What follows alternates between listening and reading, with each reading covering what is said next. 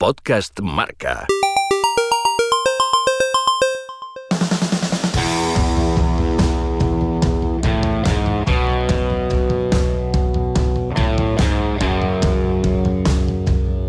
El toque de Lorena. Con Lorena González. Los cuentos, las leyendas, suelen empezar con había una vez y todo lo demás ocurre donde la imaginación te lleva. Esta es la historia del Trinche Karlovich, porque había una vez un futbolista que podía haber sido el mejor del mundo y no quiso.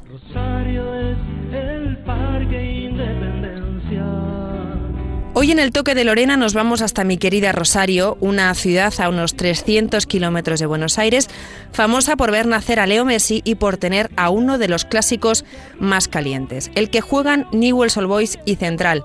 Pero Rosario también es cuna del buen fútbol, de los últimos resquicios que van quedando del fútbol potrero, del de barrio y gambetas, del fútbol made in Rosario, llegaron los Batistuta, Pochettino, Di María, Macherano, Heinze, el Kili González, el propio Santi Solari, Vanega, Icardi, Sampaoli, Eduardo Berizzo, Marcelo Bielsa, Valdano, Menotti y otros que nos encandilan estos días en España como Ángel Correa y Lo Celso. La mayoría con un denominador común en su forma de ver y tratar a la pelota.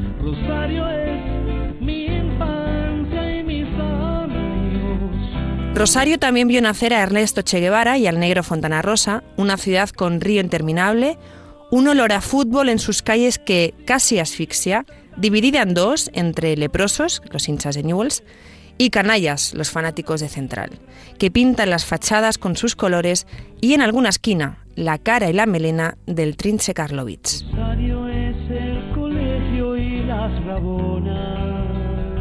Corría el mes de abril de 1946 cuando nacía Tomás Felipe, nuestro trinche, el séptimo hijo de Mario Karlovich, un inmigrante yugoslavo que llegó al puerto de Rosario en los años 30 y se ganaba la vida como fontanero. Se crió en las categorías eh, inferiores de Rosario Central, apenas disputó dos partidos con el primer equipo, así que hubo que esperar hasta 1972 cuando el Trinche decidió irse al Central Córdoba, un equipo de segunda B de Rosario. Ya el primer día empezó a escribirse su leyenda, la que él ni sabía, y de la que no tenemos imágenes, solo lo que cuentan por las calles de Rosario todavía hoy, de boca en boca hasta llegar al mito que crece cada día gracias a la mística y al brillo los ojos de los que le recuerdan. Pero ¿qué verdad más absoluta hay si no es la que se transmite a través de la emoción de la gente? Entonces, ¿quién fue realmente el Trinche Karlovich? Para muchos, el mejor jugador que han visto en su vida. Para Maradona, alguien que era mejor que él. Esto decía César Luis Menotti en el informe Robinson sobre el Trinche y que os recomiendo además muy mucho.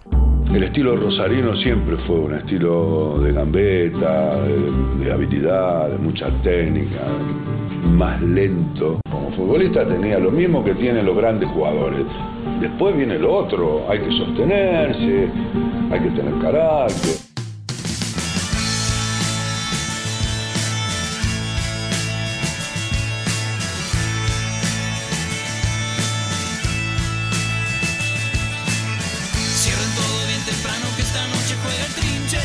El Trinche empezaría como un 5 con una extraordinaria habilidad para manejar el balón, alto, flaco, especialista, súper especialista en tirar caños, y al que además dicen que le premiaban por hacer cuantos más mejor. En tiempos donde los partidos de esas categorías solo se seguían por la prensa y poco se sabía ni en Buenos Aires de lo que sucedía en Rosario, en Rosario lo tenían claro. Esta noche juega el Trinche. Avisen a los muchachos que esta noche juega el Trinche, se escuchaba por las calles de Rosario antes de cada partido en el estadio de Central Córdoba. Hasta allí dicen que estuvo yendo Marcelo Bielsa durante cuatro años cada sábado y Peckerman, ex seleccionador de Argentina y ahora de Colombia, y que sabe un poquito de esto, llegó a decir que fue el futbolista más maravilloso que vio. Me tomaba el tiempo para, para poder ir a verlo. Jugaba yo también en el mediocampo además de gustarme, eh, yo pensaba que el fútbol también se podía jugar de esa manera. Decir, jugamos para ganar, pero el más importante es el que juega mejor.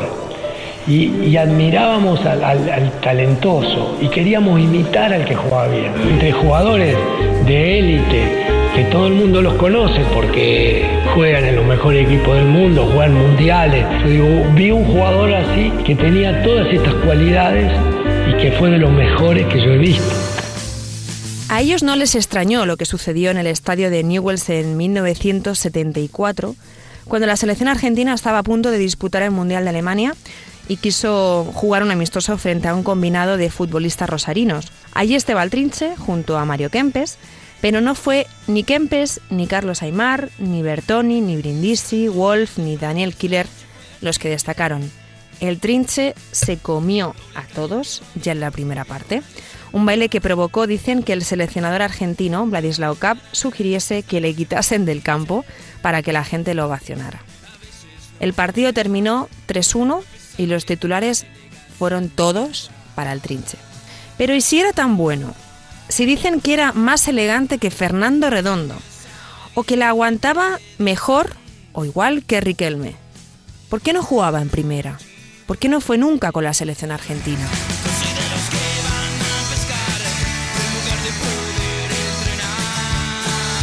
En su leyenda se cuela los que dicen que le gustaba más la noche que el día, que se quedaba dormido y tenían que irle a buscar a casa antes de algún partido, que no aparecía en los entrenamientos, que le gustaban mucho las mujeres, o que cuando Menotti, ya como seleccionador, le llamó para ir con el albiceleste, pero el trinche prefirió irse a pescar. No sé si se fue a pescar o se fue a la isla y la...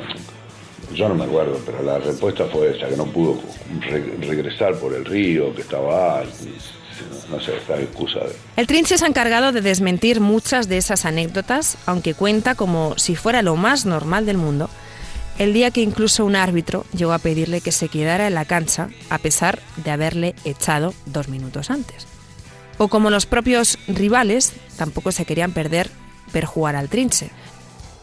El Trinche sobre todo defendía su amor por jugar por jugar, por disfrutar, sin exigencias ni preparaciones físicas.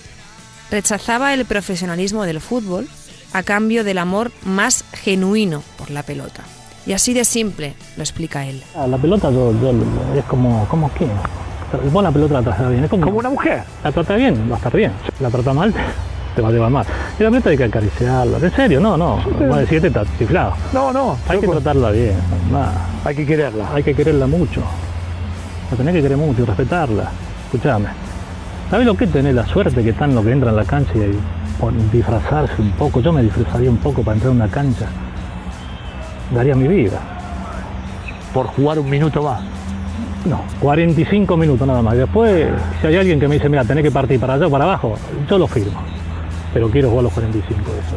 Moriría tranquilo, dice, si pudiese vestirse de corto al menos 45 minutos.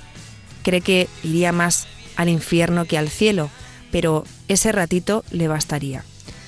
No se arrepiente. Si lo hubiera hecho, si hubiera sucumbido frente a los que creían que se equivocaba en su forma de ver el fútbol y la vida, ¿qué hubiese pasado entonces con el trinche? ¿Seguiría siendo una leyenda? ¿Se le recordaría todavía por ser el mejor a pesar de no querer serlo? ¿Quién admiraría su fidelidad a la pelota y a su forma de quererla, tan pura, ¿dónde quedaría la lírica de un poeta del balón? ¿No hubiese sido un sacrilegio enjaular a un mero artista con la pelota a los pies? ¿Por qué pensar que pudo tenerlo todo y se quedó sin nada si eligió lo que más amaba? ¿Por qué cuestionar todo eso? Él quería jugar y divertirse igual que cuando era un niño. Rechazó ofertas e incluso tuvo alguna opción de irse al cosmos de Pelé, pero quizás el rey brasileño intercedió por recelo a tener al lado al que decían que era mejor que el Diego Maradona. El Trinche quería hacer caños, controlar la de tacón, regatear una y otra vez, jugar sin dar explicaciones al fin y al cabo, jugar por placer, como siempre había hecho. Lo hubiera hecho de vuelta porque lo sentía así, dice. A veces no se da, no se da, no es porque uno no quiso, Siempre me preguntan, ¿viste? Y, la respuesta es siempre la misma, lo volvería a hacer porque yo lo disfruté mucho todo lo que hice. Eran otros tiempos. Yo soy realista, soy consciente. Eh, a lo mejor si hubiera estado en este tiempo no estaríamos haciendo esta nota acá, ¿viste? Porque así, no salía nunca, de verdad, ¿eh? digo. Eh, no, sabía lo que era un boliche a bailar, no, no, nada de nada, ¿eh? Siempre fui solitario, ¿viste? No, no, no, no. Las mujeres me gustaban, lo, lo único que, que, me gustaba, otra cosa no, no, no, no, no me gustaba. En los últimos años el Trince ha estado vinculado a Central Córdoba, ya sea como entrenador o como directivo. Actualmente, con algunos problemas de cadera y penurias económicas, disfruta de sus nietos junto a su mujer en una humilde casita de Rosario. Se deja ver poco, sigue siendo el tipo introvertido que le gustaba estar solo y en silencio, aunque muchos digan que se pasaba el tiempo en un boliche. Solo le gustaba estar acompañado de la pelota y del ruido de los hinchas. Es protagonista de documentales e incluso de la obra teatral El Trinche, del director argentino Jorge Eines y que esta semana se estrena en nuestro país. Lo hace este jueves, por cierto, 7 de febrero en el Teatro El Barrio. Después eh, le seguirá Barcelona, Valencia, Zaragoza y yo recomiendo también que, os acerquéis a ver esta obra de teatro que habla de, de fútbol, de la vida, desde incluso una reflexión filosófica de por qué el Trinche decidió ser el Trinche y no el mejor jugador del mundo para todos. El Trin se sorprendió, nadie lo esperaba, en el estreno que se hizo en Rosario de la obra y al terminar dijo que sabe más cosas de mí que yo mismo. De hecho, casi el 100% de los beneficios de la obra van a ir destinados a su protagonista, que, que, lo necesita bastante. Vive de alguna pensión, pero sobre todo de los que siguen admirándole y sorprendiéndose cuando se cruzan con él tienen el mismo brillo los ojos de los que dicen vieron algún día jugar al trinche.